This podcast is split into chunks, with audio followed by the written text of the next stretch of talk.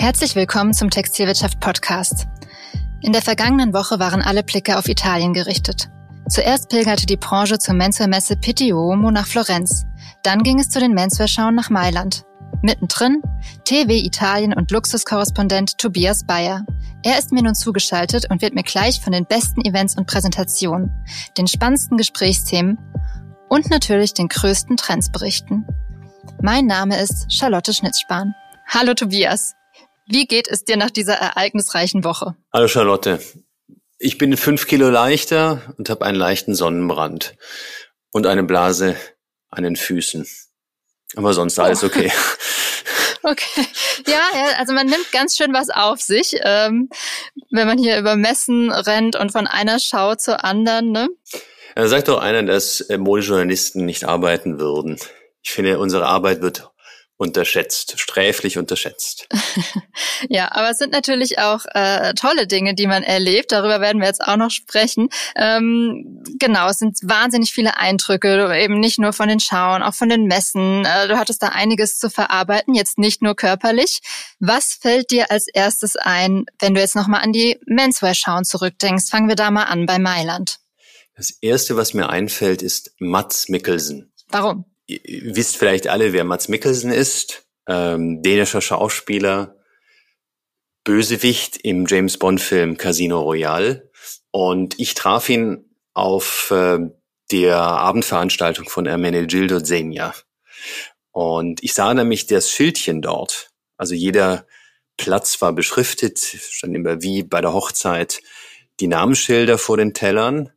Und ich sehe Mats Mikkelsen. Und äh, natürlich habe ich versucht, äh, also erst dachte ich daran, soll ich vielleicht mein Schildchen irgendwie neben ihn legen, ne? also sozusagen die Schildchen vertauschen. Ähm, dann dachte ich, okay, machen wir machen wir lieber nicht äh, und habe dann mir mitten in der äh, beim Abendessen dann ein Herz gefasst und bin dann zu ihm hin. Äh, er ist ja Markenbotschafter von Senja. Also sei es nicht zufällig da und äh, habe ihn angetippt auf die Schulter und äh, und muss ich sagen, der, der Mats Mikkelsen ist wirklich ein sehr, sehr netter Mann, spricht auch ein wenig Deutsch. Äh, und wir haben kurz uns unterhalten. Ich sagte ihm, also mein Lieblingsfilm ist Adams Äpfel. Und für alle, die es interessiert und schon immer wissen wollten, welcher Mats Mikkelsen-Film sein eigener Lieblingsfilm ist, dann sind es dänische Delikatessen. Ah, okay, dann wissen wir da jetzt auch Bescheid. Sehr gut. Ähm, ja, das war mir jetzt auch neu. Das heißt, du hast ja äh, dann einige Promis scheinbar gesehen. Ich habe nur auf LinkedIn gesehen, dass du auch Luis Figo, ähm, die Fußballlegende, getroffen hast. Ne? Er hat in Mailand seine neue Kollektion vorgestellt und ich habe ein schönes Foto von euch bei LinkedIn gesehen, von euch beiden. Ich konnte natürlich natürlich auch da nicht widerstehen, ähm, mir ein, ein, ein, Bild zu machen äh, mit ihm. Ich, ich hatte neulich, das war wirklich Zufall, mir auf Netflix äh, die, äh, diesen Dokumentarfilm angeschaut über seinen Wechsel damals vom FC Barcelona zu Real Madrid. Kann ich wirklich jedem empfehlen. Sehr unterhaltsam und sehr, sehr spannend. Also 90 Minuten nur um diesen Wechsel dreht sich alles. Äh, der beiden Erzfeinde Barcelona, Real Madrid. Stimmt, also Luis Figo war auf der Fashion Week in einem kleinen Showroom. Es war eine intime Angelegenheit. Das, dieser Showroom heißt Salotto di Milano. Das sind eigentlich nischige Brands dort. Und er hat einen kleinen Empfang und versucht jetzt mit erfahrenen Partnern, also der CEO des Ganzen, war früher mal bei Brunello Cucinelli, versucht also so eine Luxury Leisurewear, Luxury Sportswear herauszubringen, vom Polo über das Hemd äh, und, und Denimhose also das, was ihm sehr gefällt. Wir haben die Möglichkeit gehabt, kurz uns zu unterhalten. Natürlich, was fragst du denn, wenn du da ein Figo vor dir hast? Ne? Jetzt könntest du sagen, ich bin ja Textilwirtschaftsredakteur, dann muss ich fragen, sind Sie schon bei Loden frei? Oder ich könnte fragen, was ist die Einstiegspreislage? Aber mir fiel dann in diesem Moment jetzt auch nicht, nicht viel ein, sondern ich habe natürlich sofort an Fußball gedacht, haben wir kurz gesprochen. Wen es interessieren sollte, also Luis Figo ist heute noch äh, in Kontakt mit Michael Ballack und mit Oliver Bierhoff und ich wollte dann wissen, wo wohnt er denn eigentlich noch? Äh, also ist er jetzt wieder zurück in Portugal? Nein, also er wohnt mit seiner Familie in Madrid und meinte nur, Madrid ist on fire. Also im positiven Sinn, ähm, viel, viel los, unglaubliches Touristenaufkommen. Also das, was man sieht in Italien, ja, diese gewaltige, ob das Florenz ist oder Mailand ist, diese Energie, die haben wir dann auch in Madrid, sagt Luis Figo. Jetzt schauen wir mal, ob er erfolgreich sein wird mit seiner Linie. Genau, ob dann auch bald Michael Ballack und Co. damit eingekleidet sind. Da bin ich auch gespannt. Ähm, war das für dich jetzt auch so das persönlich schönste Erlebnis der ganzen Zeit, diese Begegnung? Ja, würde ich schon sagen. Es ist einfach auch ein außergewöhnlicher Moment gewesen. Ich meine, so jemand hat man verfolgt auf dem Fernsehbildschirm gesehen. Ich erinnere mich noch an die Spiele Real Madrid und, und Bayern München. Da steht er auf einmal vorne und man muss auch sagen, ähm, sehr, sehr angenehm im Umgang, überhaupt keine Allüren. Nochmal, es war dieser intime Empfang. Draußen war auch kein Pulk und es war kein, kein Menschenauflauf. Man hatte wirklich die, die Zeit, es war mit ihm, mit ihm kurz zu reden. Er hat sich auch die Zeit genommen. Das war schon schön. Also von daher, das ist die Belohnung dafür, dass man dann unterwegs ist und das ganze Wochenende da von morgens bis abends hin und her läuft. Also das, für solche Momente lohnt sich dann am Ende. Ja, ja, auf jeden Fall. Wie hoch war denn insgesamt so die Promi-Dichte? Vielleicht war irgendwo ja auch mal ein sehr viel größerer Auflauf, weniger intim. Ja, zum Beispiel bei Deutsche und Gabbana. Da ist immer so das, das Problem für mich zumindest, dass ich diese Promis nicht kenne. Also ich weiß gar nicht warum. Oder wer ist das denn eigentlich? Sind TikToker oder jetzt natürlich ganz, ganz, ganz wichtig, K-Pop-Stars, also koreanische Stars? Aus welchem Grund auch immer, ich weiß nicht, wer dieser Herr war, jedenfalls ein Riesenauflauf. Hatte so einen kleinen, so, so einen Glitzeranzug an und stieg aus dieser Limousine raus, winkte ins Publikum und es war wirklich ein Gegröle, ein Gejohle. Und dann saß er dann auch in der ersten Reihe, aber ich muss ehrlich sein, ich bis heute nicht herausgefunden, wer es war. Dann gab es einen zweiten bei Tots.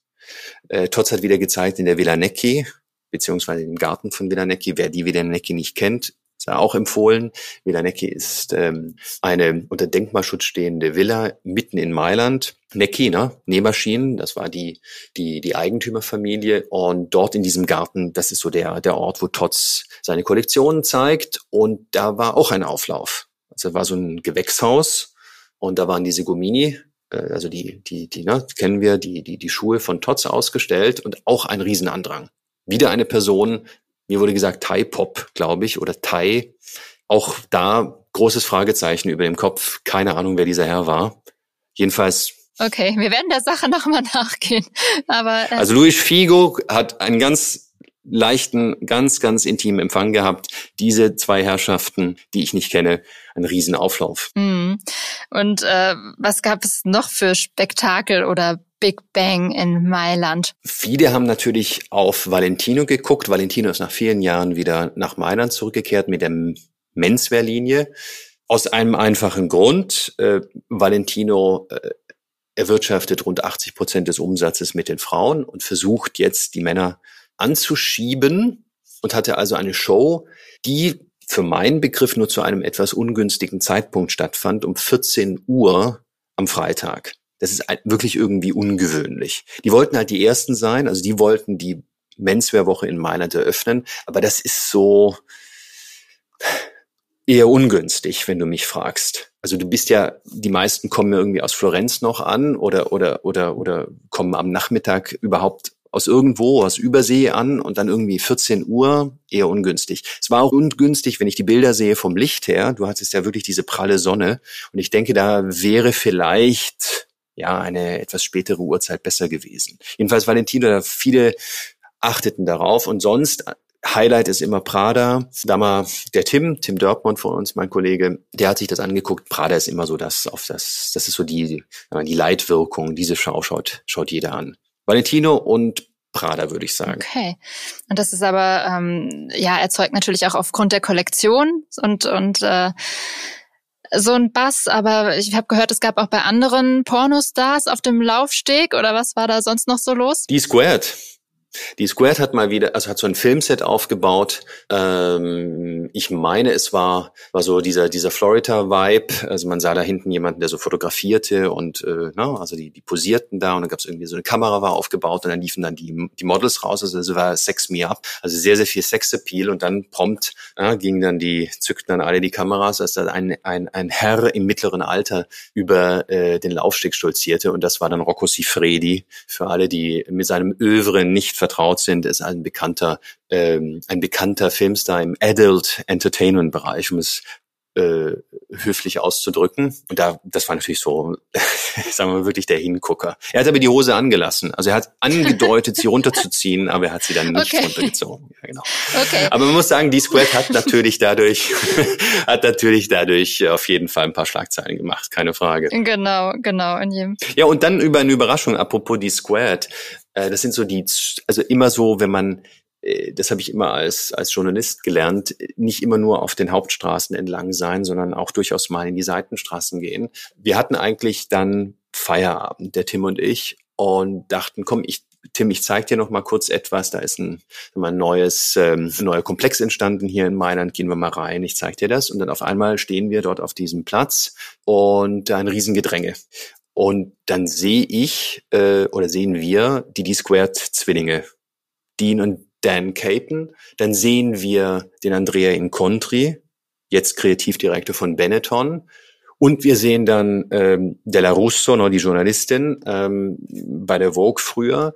Äh, also so ein riesen In-Crowd. Dann stand auch noch Neil Barrett da, auch Designer, alle auf, alle irgendwie vor dieser Tür. So, dann laufen wir also hinein und fragen uns, ja, was geht's denn eigentlich? Also warum sind die hier alle? Das war jetzt parallel, also kurz, so, so kurz nach der Armani-Schau, würde ich sagen. Und ähm, mittendrin in diesem Raum, es war also der Antonia Luxus Store, äh, war Gianpaolo Scura, ein bekannter Fotograf. Der fotografiert eben für Benetton, der fotografiert für die D-Squared-Zwillinge und ähm, der hat jetzt seine eigene Linie, Cultura, und die hat er da vorgestellt. Jedenfalls, wie auf dem Silbertablett, da standen sie dann alle. So, das ist so immer der Zufall, äh, das darf man, also immer auch Seitengassen, ne? ganz wichtig. Guter Hinweis, ja. Jetzt haben wir schon viel über das Spektakel drumherum, auch eben ein bisschen Side-Events gesprochen. Ähm, was waren denn so die übergreifenden Trends, die dann für Frühjahr, Sommer 2024 gezeigt wurden? Man redet ja gerne von diesem Silent Luxury und jetzt könnte man sagen, ja, dem ist so. Du siehst wenig Logo, du siehst wenig Exzess, du siehst viel weiß, du siehst viel schwarz, du viel gedeckte Töne, viel monochromatisches. Du kannst, also um das Beispiel zu nehmen, Deutsche und Gabbana dir vorstellen wie Armani. Es war wirklich eine Schau, die überraschend war in ihrer gewissermaßen Reserviertheit. Also dieses Silent Luxury ist ein Thema, Gestern vor seiner Show sagte Sartori allerdings Silent Luxury, ja klar, aber so seinen sei es dann doch wiederum nicht. Also Silent Luxury verstehen wir oder versteht ihr zumindest als Handwerkskunst und tolle Materialien, natürliche Materialien, tolle Konstruktionen. Aber aus seiner Sicht ist das nicht silent. Also jetzt kann man anfangen, irgendwie über diesen Begriff irgendwie zu debattieren, weil Silent, du hast da neue Volumina auch gesehen, du hast da irgendwie eine neue Männlichkeit auch gesehen, fand ich. So eine Männlichkeit, die etwas gelockert wird. Weißt du, so aus diesem Klischeehaften irgendwie herausgebrochen wird. Und also man sieht diese Overshirts, man sieht so ein Sakko, das etwas weiter ist, man sieht das ein oder andere auch Ornament. Also wir waren dann im, Showroom von Valentino, haben uns mal die Kollektion angeguckt und Pier Paolo Piccioli hat die Männer näher an die Frauen herangeführt. Also früher waren das zwei unterschiedliche Welten. Da hattest du die Männer und dann hattest du dort in der Tat Logosprache, du hattest deine Sweats und du hattest deine Hemden, aber na, äh, letztlich waren Frauen und Männer getrennt. Jetzt führt es eher näher aneinander und ähm, wir haben zum Beispiel dort ein Hemd gesehen, da so anstatt anstelle einer Krawatte oder anstelle einer einer einer einer Fliege hast du dort eine Blume, ne, eine Blume, die über dieses Hemd sprießt ne, und oben am Hals sich dann öffnet und erblüht. Ne. Das heißt, Silent Luxury ja, aber es gibt diese verspielten Elemente und so eine Männlichkeit, die, also der Grönemeyer sagen, wann ist ein Mann ein Mann, so klar war es dann doch nicht mehr dann nach dieser, nach dieser Schauenwoche. Also ein Spiel mit den Brüchen auf jeden Fall auch. Ja. Mhm. Was würdest du sagen, wie war insgesamt die Stimmung der Fashion Crowd in Mailand? Positiv, positiv, mit allen Licht- und Schattenseiten, die das mit sich bringt. Insgesamt muss man sagen, für die italienische Industrie, Luxus- und Premiummarken, ist es ein zufriedenstellender Moment. Keine Frage. Also 2022 war ein unglaublich starkes Jahr. Wenn man sich die Zahlen anguckt, die die Pitti Margine veröffentlicht hat, auf Basis von SMI, also Sistema Moda Italia, dann kann man sagen 20 Prozent plus, grob 11 Milliarden Umsatz für dieses Segment. Also 2022 war ein sehr, sehr starkes Jahr. 2023 lässt sich nach den ersten Monaten ganz gut an. Ich denke, etwas langsamer auf jeden Fall, aber immer noch sehr zufriedenstellend. Es gibt solche Begegnungen, beispielsweise Tagliatore. Tagliatore hat in Mailand gezeigt und hat den Showroom quasi verdoppelt. Also der Showroom ist, die Fläche ist doppelt so groß wie vorher. Also wenn du mit den Einzelnen sprichst, das musst du ja immer na, ein bisschen Vorsicht natürlich auch bewerten, weil keiner da sich wirklich in die Karten schauen lässt, aber die meisten, ob es Bolioli ist, ob es Lardini ist und natürlich die Luxus und Senja sowieso, es läuft gut. Immer noch. Trotz höherer Preise, trotz all dem, was wir hören. Von daher würde ich sagen, war es eine positive Stimmung. Mhm. Und diese Stimmung äh, überschneidet sich dann auch mit dem, was du in Florenz erlebt hast. Also auch die Pity People waren positiv gestimmt. PTP, wir waren auch positiv gestimmt. Da ist es halt so, du hast ja auf der PT mehr Zeit und kannst Themen auch länger besprechen, tiefer besprechen. Da treten natürlich dann auch schon so die Pain Points in den Vordergrund, keine Frage. Also klar, dieses Bild war auch dort insgesamt positiv. Ähm, noch eine kleine Anekdote am Rande. Ich äh, wurde mit der Vespa mitgenommen von Raffaello Napoleone, dem Pitti-Chef. Also er hat mich einfach mal mitgenommen. Ich habe mich dann hinten eingehakt, also saß auf der Vespa. Fährt einen flotten Reifen, kann man sagen, Herr Napoleone. Also wir kamen sehr schnell voran von A nach B äh, und dann über dieses Pavé da in Mailand. Also da habe ich schon etwas geschwitzt, ehrlich gesagt, auf dem Sozius. Aber jedenfalls, er hat das genutzt, äh, um nochmal zu sagen, wie glücklich er über diese Pitti-Ausgabe war, wie gut besucht sie war wir haben wieder mehr Gäste aus Asien gehabt. Also er hat es genutzt, mhm. ne, um mir nochmal zu sagen auf dieser kurzen Fahrt, äh, wie gut es war. Dementsprechend gebe ich das auch gerne weiter. Wenn du dann mit den PT-Ausstellern sprichst und dort etwas hineinhorchst, hörst du natürlich auch das eine oder andere. Oder auch mit Händlern sprichst. Es ist ja keine Frage und kein Geheimnis, dass die Inflation ein Thema ist. Die Preise sind gestiegen und dementsprechend tun sich auch die Konsumenten, wenn man jetzt nicht über die Big Spender und das absolute Ende redet, schwerer. Dementsprechend müssen sich die Händler konzentrieren in ihrem Budget. Das heißt, wenn sie mehr ausgeben für Marke A, haben sie vielleicht kein Geld mehr für Marke B. Das heißt, die, so wurde es mir wieder gespiegelt werden, auch die Sortimente eher konzentrierter. Man konzentriert sich auf das, was gesetzt ist. Man wagt vielleicht auch weniger. Ich habe mit den ein oder anderen kleineren Designern gesprochen, die in diesem Moment, die keinen leichten Moment haben, von daher, ja, das ist so ein Bild, würde ich sagen, zumindest für dieses Premium-Luxus-Genre, das positiv ist, aber du hast da schon Polaritäten. Das, das, das, das, das ist kein ganz homogenes Bild. Ja. Ja, wir kommen gleich auch nochmal mehr zu den äh, Gesprächsthemen dort. Jetzt hast du die ähm, Asiaten angesprochen, die wieder verstärkt da waren. Wie war es denn überhaupt? Wie international ist die Pitti? Die Pitti ist internationaler wenn du das also den Vergleich ziehst und jetzt mal den nach den offiziellen Daten gehst, waren mehr internationale Besucher da als im Juni 2022. Das ist schon mal gut. Äh, einige Gäste eben aus Asien wurde beziffert mit 700. Nochmal, die waren jetzt so für mich jetzt nicht so sichtbar, aber das glauben wir jetzt einfach mal. Von daher, ja, mehr internationale Gäste. Und natürlich, da kommen wir jetzt vielleicht auch gleich darauf zu sprechen, eine hohe deutsche Beteiligung. Sehr, sehr viele Deutsche unterwegs, sowohl die Marken, die Aussteller als auch die Händler. Da haben wir wirklich sehr viele getroffen. Mhm. Kannst du da ein paar nennen, wen du so gesehen hast, mit wem du gesprochen hast? Also ich war natürlich unterwegs auch abends und äh, möchte hier auch nochmal den Abend mit Diegel hervorheben ähm, war ein besonderer Abend, weil Diegel wirklich sich eine ganz außergewöhnliche Location herausgesucht hat. Also nicht das, was der Italiener Scontato nennt, ne? also was jeder weiß und jeder kennt. Also wir setzen uns in Palazzo Vecchio oder so, sondern es war wirklich eine, ein, ein, ein, ein Palazzo, den, den ich noch nicht kannte. Und äh, mir wurde erzählt, also der, der Philipp, der Vertriebsleiter von, von Diegel, nahm mich dann nachts noch hoch in das obere Stockwerk, zeigte mir das doch. Also das Licht war komplett abgeknipst und wir, wir, wir, wir gingen dann die Treppe hoch, da komplett im Dunkeln. Jedenfalls in dieser Villa schlief Napoleon und äh, für zwei Nächte, glaube ich. Da war irgendwann mal die Botschaft, die französische, irgendwie in Florenz. So habe ich es in Erinnerung. Also es war ein tolles Erlebnis. Der Diegel war ein schöner Abend beispielsweise. Das muss man Ihnen sagen. Auch Kompliment jetzt hier an dieser Stelle für diese Location. Äh, insgesamt, wenn man sieht, die, die, du, du tratst also in die Pitti herein. Das erste, was du sahst, war, war Karl Gross. Die hatten einen großen Stand mitten am Eingang, haben dann Party dort gemacht, ähm, zu, sagen wir so, um 17 Uhr, 18 Uhr, so ein Apero-Empfang. Du hattest wirklich viel viele deutsche Marken, die das genutzt haben. Und wenn ich mit denen dann am, da, da gesprochen habe, waren, haben die ein sehr, sehr gutes Fazit dann auch gezogen. Für die ist das einfach eine tolle Gelegenheit. Mhm. Und deutsche Einkäufer hast du auch gesprochen? Deutsche Einkäufer haben ganz ehrlich, weniger ich, weil ich ja eher mit den Italienern zu tun habe, aber über die Kollegen erfahren, ja, die haben wirklich die Großen gesehen und mit den Großen auch gesprochen.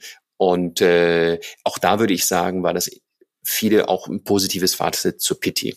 Genau, jetzt ist es so, ähm, dass es natürlich um die Kollektion geht. Die Kollektionen werden gezeigt, werden gesichtet, aber auch um Inspirationen für die Fläche. Was war denn in dieser Hinsicht zu sehen? Gab es da viel Inspirierendes?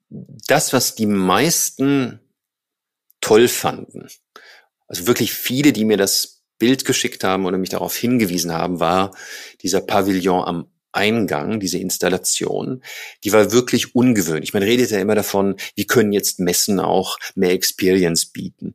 Ähm, auch so eine B2B Trade Fair wie jetzt die Pitti, braucht es da Entertainment? Braucht es da Fun? Ja, oder kommen da alle mit dem hin zum Stand und reden über Flächenproduktivitäten und mhm. Lieferzeiten? Ähm, man kam hinein und hatte dort ein Bällebad das ist wirklich viral gegangen. Du kamst hinein und ich bin dann auch hineingesprungen. Also das war ein Bad gefüllt mit vielen kleinen schwarzen Bällen und drumherum war so eine Videowand. Das wirkte so so Planetarium, okay. aber eben mit äh, Spielwiese. Mhm. Herr Bayer kann im Bällebad abgeholt werden, so in, so in die Richtung. Genau, Herr Bayer kann im Bälle. Ja, genau. Ich wusste fast heraus, also es gab leider keinen Bademeister, der mich herausfischt. Ich hatte irgendwie zwischenzeitlich voll wirklich Schwierigkeiten, wieder aufzustehen. Also es war ein, ein Sicherheitsrisiko, aber von daher, es war auf jeden Fall ein Fun. Ja. Das muss man sagen. Und natürlich habe ich mich auch selbst geknipst. Also du hast ja, die Frage ist immer, ähm, also wie ernsthaft musst du immer so auf Messen unterwegs sein? Ich verstehe ja schon, äh, dass man, na, da muss man arbeiten und man muss dann irgendwie journalistisch seine Fragen stellen, keine Frage, aber ab und an, da springt man halt rein und hat auch seinen Spaß. Und äh, ich fand's gut. Ja, war eine lustige Idee. Es war eine Initiative von Husky. Ich habe jetzt nicht näher gefragt, wie das zustande kam. Ähm, auf jeden Fall war es ein Hingucker. Und ein zweiter Hingucker, zu, sagen wir, zur, äh, die, die Pitti versucht ja auch, und das kannst du jetzt als, als Stärke, du kannst es als Innovation lesen, du kannst es aber auch als Zeichen der Schwäche lesen, gewisse Flächen neu zu bespielen, beziehungsweise neuen, sich für neue Welten zu öffnen. Eines, was mir aufgefallen ist, so ein Anbieter von Madonnenstatuen. Sich jetzt wirklich äh, außergewöhnlich an, aber auch da wurde ich mehrmals hingewiesen darauf.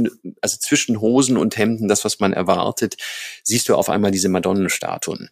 Die kommen aus Mailand und die Madonnenstatuen, also es ist jetzt nicht, dass du denkst, äh, na, so, äh, wir können ja auch in die Kirche und so sieht es dort aus. Nein, es ist alles modern gehalten, also sozusagen in Pop-Art verwandelt. Also die Madonnenstatue ist dann irgendwie bunt oder sie ist komplett schwarz. Sie ist so mit kleinen Nägeln irgendwie versehen. Dann kannst du auch noch den Schmuck irgendwie drapieren. Also es hat, das Ganze wird so komplett in die Moderne gedreht. Ich habe dann gefragt, ja, ist das nicht irgendwie Blasphemie? Aber da wurde ich irgendwie, nein, nein, nein, nein, nein, das ist einfach nur Kunst. Und weil man eben die Madonna so sehr schätzt, hat man sie dann neu erfunden. Also das fand ich war auch so ein außergewöhnlicher Stand. Es war keine Dekoration wohlgemerkt. Das Produkt war die Madonna. Kommen wir nochmal zurück zu den Gesprächsthemen. Jetzt hast du ja eins schon angesprochen. Natürlich ist irgendwie, wird vielleicht vorsichtiger geordert. Preise sind ein Thema. Was würdest du sagen? Was hat die Gespräche so dominiert? Inflation Nummer eins. Überhaupt kein Zweifel daran. Preise gehen nach oben und einige haben damit Schwierigkeiten, weil der Kunde auch irgendwie sagt, ähm, jetzt reicht's ja? Also so insgesamt stellt man sich die Frage, ist Mode gerade top of mind? Ist Mode gerade die Priorität? Das, was mir so wiedergespiegelt wird, und das kann ich jetzt nicht empirisch belegen, aber das, was mir wiedergespiegelt wird, ist, dass Mode eben nicht die Priorität ist. Also bevor du jetzt dir ein teures Hemd kaufst, überlegst du dir, hm, vielleicht dann doch eher ein schönes Essen oder eine Reise. Die Menschen haben weniger Kaufkraft, haben an Kaufkraft verloren und dementsprechend muss man priorisieren. Und ich habe den Eindruck, dass die Mode eben nicht top of mind ist. Deshalb ist Inflation das beherrschende Thema. Dann kommt hinzu immer noch so eine Liefergeschichte. Also die Frage, wann wird geliefert? Mir wurde erzählt, und das kommt jetzt von italienischen Händlern, dass die italienischen Marken im Frühjahr nicht gut geliefert hätten, beziehungsweise mit großer Verzögerung geliefert hätten, was dazu führt, dass du auch weniger Vollpreistage hast. Das heißt, du hast auch hier höhere Discounts, höhere Rabatte. Mhm. Und dann drittens, kommen wir wieder zu diesem Preisthema, Stichwort Pity. Einige sind auch kürzer geblieben dadurch. Also einfach, weil die Hotelpreise so nach oben geschossen sind, weil alles, alles vom Transport, vom Flug, übers Hotel, übers Essen in der Stadt einfach deutlich teurer geworden ist, musst du dich konzentrieren. Dementsprechend bist du weniger Tage dort. Okay. Und ich habe dann noch bei der Zenja Abendveranstaltung einen bekannten italienischen Hedgefondsmanager getroffen. Also das sind diejenigen, die die Chips auf den Tisch legen, also die wirklich mit Milliarden dann so die großen Wetten eingehen. Und ich wollte von ihm wissen, wie siehst du denn die Lage gerade? Und der kam sofort auch auf dieses Thema zu sprechen. Das heißt, du hast eine gewisse Konsumzurückhaltung. Es gibt natürlich diese Schicht, die nicht im realen Leben irgendwie verhaftet ist und die davon nicht berührt ist. Aber die meisten, wie du und ich, sind davon berührt. Und das, das geht an der Mode natürlich nicht vorbei.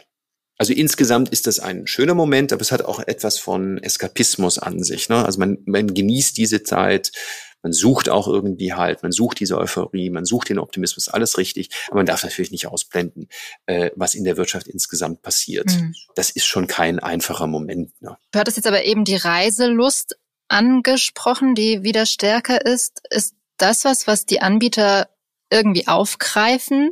Absolut. Absolut. Alleine schon, wenn man sich überlegt, wo die Geschäfte sind. Es gibt ja gewisse Marken wie Eleventy. Eleventy ist ja eine Alternative zu Brunello Cucinelli. Und Eleventy hat auch einen starken Moment. Und was die mir erzählt haben, die haben während der Mailänder Fashion Week gezeigt, haben dort einen Laden eröffnet, mitten im Mailänder Modeviertel. Die glauben sehr an dieses Ressort-Thema. Das heißt, du hast deinen Laden oder deinen Point of Sale oder ein Pop-up in diesen Urlaubsdestinationen. Und das ist auf jeden Fall sehr, sehr stark. Überhaupt keine Frage. Das hat damit zu tun, wer ist dort an diesen Urlaubsdestinationen?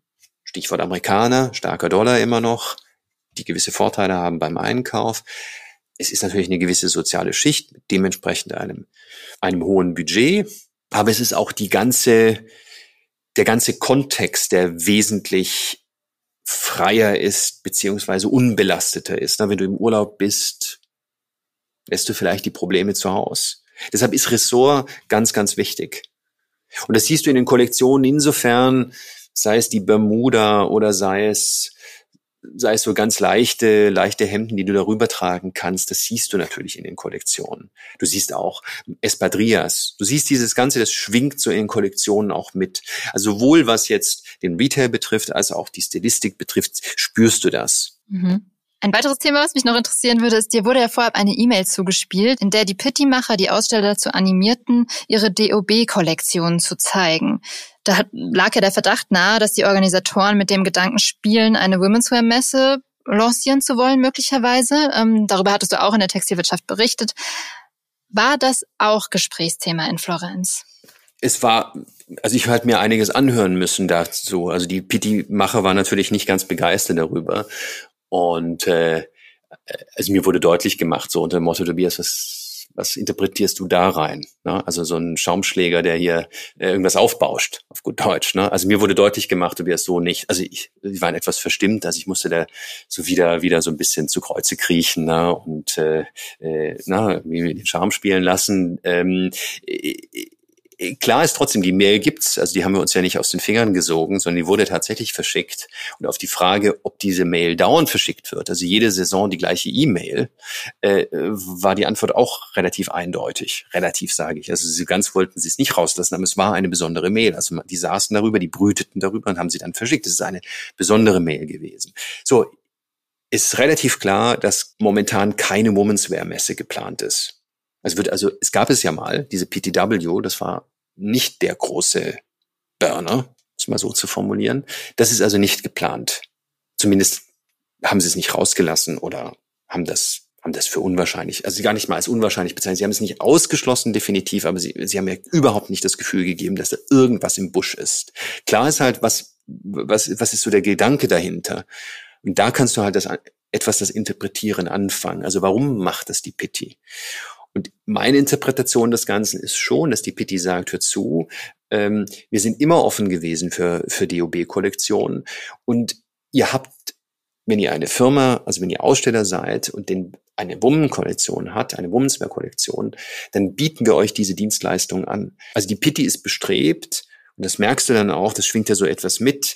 Auch für die Pitti ist dieser Moment nicht einfach. Also so stark die Pitti ist und so unangefochten sie ist in Europa, auch die Pitti muss gucken, dass sie da nicht stehen bleibt. Und dementsprechend sagt sie, habt ihr den Bedarf, die, die Womenswear zu zeigen? Dann könnt ihr das tun. Weil ja auch die Womenswear, da können wir ja unser Womenswear-Team fragen, Silke Emig und Co., auch früher mit den Verkaufskampagnen anfängt.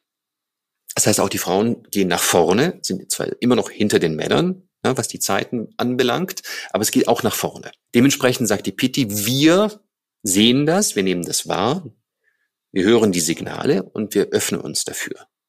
Aber es ist ganz klar, dass die Pitti das so testet, so ausprobiert. Und man sah auch die eine oder anderen Stand. Also die, die Frauen waren jetzt nicht sichtbar, dass du sagst, die sind wirklich in dem Bild nach vorne getreten. Das würde ich nicht sagen. Aber du siehst natürlich den einen oder anderen Stand, wo ganz klar diese Frauen, also die, die Women's Wear Styles zu sehen waren. Also alles in allem würde ich sagen, äh, nein, es wird erstmal keine Women's Wear in Messe, eigenständige Messe dort in Florenz geben. Aber es ist relativ klar, dass die Pitti bestrebt ist, da ihr Profil zu schärfen und mehr in Zukunft mehr Frauens, äh, Frauenkollektionen zu zeigen. Mhm. Und dass deine Charmoffensive dann gewirkt hat, wissen wir ja auch, wenn du dann noch auf der Vespa mitgenommen wurdest von Napoleone am Ende wieder. Also siehst du alles wieder ein Happy End. Happy End. Genau. genau. Ähm, zu guter Letzt vielleicht nochmal einfach zu den beiden auch. Jetzt haben wir über Mailand gesprochen, jetzt haben wir über Florenz gesprochen. Aber wie läuft eigentlich das Zusammenspiel zwischen den beiden Standorten? Also du hattest vorhin schon gemeint, Valentino nicht so eine optimale Zeit mit Freitag 14 Uhr, wo ja auch die Pitti noch läuft. Ähm, wo, wird das auch kritisiert? Ist das ein Problem? Das sagt dir natürlich keiner offiziell. Also offiziell sind alle Freunde. In Italien sowieso, alle sind Freunde, alle an einem Strang. Fade Sistema lautet so das Stichwort. Also wir alle zusammen, alle vereint. Und da wird gerne davon geredet, dass es eine Woche gibt. Eine Männerwoche in Italien, die beginnt in Florenz und hört in Mailand auf. Das ist so dieses, das Credo, das nach außen dargestellt wird. Klar ist aber auch, dass es da ein, ein Konkurrenzverhältnis gibt zwischen Florenz und zwischen Main. Und dieses Pendel schwingt immer hin und wieder her und hin und wieder her. Also Florenz wird es immer geben, meines Erachtens. Zumindest na, werden wir äh, uns die Welt nicht, äh, also wir werden die Welt nicht erleben ohne, also wir äh, ohne ohne Florenz, ohne ohne die Pitti. Aber klar ist, es gibt diese Pendelbewegung. Einmal sind die stark oder stärker, dann sind wiederum die stärker. Das äh, das ist so eine eine einerseits eine Kooperation, andererseits eine Kompetition so ein Mischverhältnis würde ich das nennen. Das wird auch geredet, also die Frage, die sich die Pitti stellen könnte, ist, braucht es eigentlich den Freitag? Braucht es den? Ja, also kannst du ja deine eigenen Schritte hallen hören. Sagen wir es mal so, jetzt etwas, etwas hart ausgedrückt in den Hallen. Ähm, jetzt sagt die Pitti, den Freitag braucht's, gerade auch für die kleineren Labels. Na, dann haben die Einkäufe der Häuser schon ihre Runde gedreht und dann können sie noch an dem letzten Tag sich diesen kleineren Labels widmen und dort nochmal nachfassen. Ich glaube, dass das so, ja, nicht ganz so stimmt, sagen wir so, oder dass das eher Wunschdenken ist, nennen wir es mal so, weil die meisten ja schon weg sind. Deshalb diese Frage, die sich die Pitti schon stellen muss, braucht es den Freitag? Insgesamt ist es, mh, hm, ich glaube, dieses, dieses, dieses, das werden wir nicht auflösen können. Es gibt einige, die sagen, warum machen wir nicht alles ganz, ganz praktisch in Mailand? Diese Stimmen findet man. So die Idee, ich fahre dorthin, ich habe die Schauen, ich habe die Showräume und dann habe ich Also rein logistisch gesehen, ich habe die Flughäfen dort. Da kommt ja wirklich jetzt auch das rein Praktische auch zur Geltung, wenn du mit, mit Menschen sprichst. Ne? Du hast in Florenz irgendwie eine einzige Landepiste. Und dann weht's einmal und dann gibt's den Wind und dann landest du dann in Pisa. Oder du landest in Bologna und wirst umgeleitet und dann geht's mit dem Regionalzug rein. Verstehst du? Und dann zahlst du irgendwie einen, einen, einen unfassbar hohen Betrag, um in irgendeinem mal auf zwölf Quadratmetern irgendwie zu sitzen.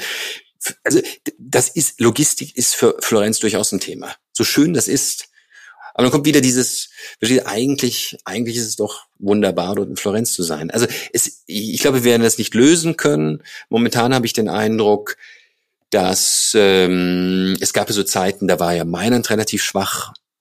Gerade die Männer mehr, äh, also die, die Womenswehr war stark, aber Menswehr war eher schwach. Ich glaube, das hat sich so etwas gelöst. Jetzt ist die Menswehr etwas stärker wieder geworden dort in Mailand. Die Pitti hat sich erholt von Covid, aber ist noch nicht dort angelangt, wo sie vor Covid war. Also nochmal grob gesehen 850 Aussteller momentan in Florenz. Vor Covid waren es über 1200. Also ich würde sagen, die Pitti ist in ihrer Dimension wieder nähert sich dem Vor-Covid-Zeit an, aber ist noch nicht dort. Mailand hat so einen Moment, würde ich sagen, ja, gerade mit Senja, gerade mit Valentino. Äh, also das insgesamt muss man sagen, ist das jetzt ein ganz gutes, ganz gutes Verhältnis. Klar ist auch, es gibt schon einige Marken, nennen wir Lardini, die jetzt nach Mailand wollen. Lardini war jahrelang in Florenz hat in Florenz gezeigt. Jetzt zeigen sie halt in Mailand, weil sie sagen, das ist so der, das Umfeld, das wir anstreben. Dann haben sie die Triennale ge gewählt. Das ist dieses Designmuseum und, und haben dort so ein kleines Marokko auf. Also du siehst schon, es gibt Marken, die jetzt die Aspiration haben, bei Prada zu sein oder in, zumindest in diesen Atemzug genannt zu werden. Hm. Ja, alles bleibt in Bewegung. Du bist auf jeden Fall auch weiter in Florenz, in Mailand, jetzt gerade uns ja aus Mailand zugeschaltet. Und äh, vielen Dank, dass du uns diese Einblicke da und diese Zusammenfassung äh, gegeben hast, deine Eindrücke. Sehr gerne. Uns sehr gut auf den Punkt gebracht, äh, geschildert hast. Ja, danke dir. Und Grüße nach Mailand. Danke. Grüße nach Frankfurt. Dankeschön. Bis bald. Bis bald. Das war mein Kollege Tobias Bayer und das war der Textilwirtschaft Podcast. Falls Ihnen gefallen hat, was Sie gehört haben, dann würden wir uns ein Abo oder ein Like freuen. Mein Name ist Charlotte Schnitzspahn. Ich sage vielen Dank fürs Zuhören und wenn Sie mögen, bis nächste Woche.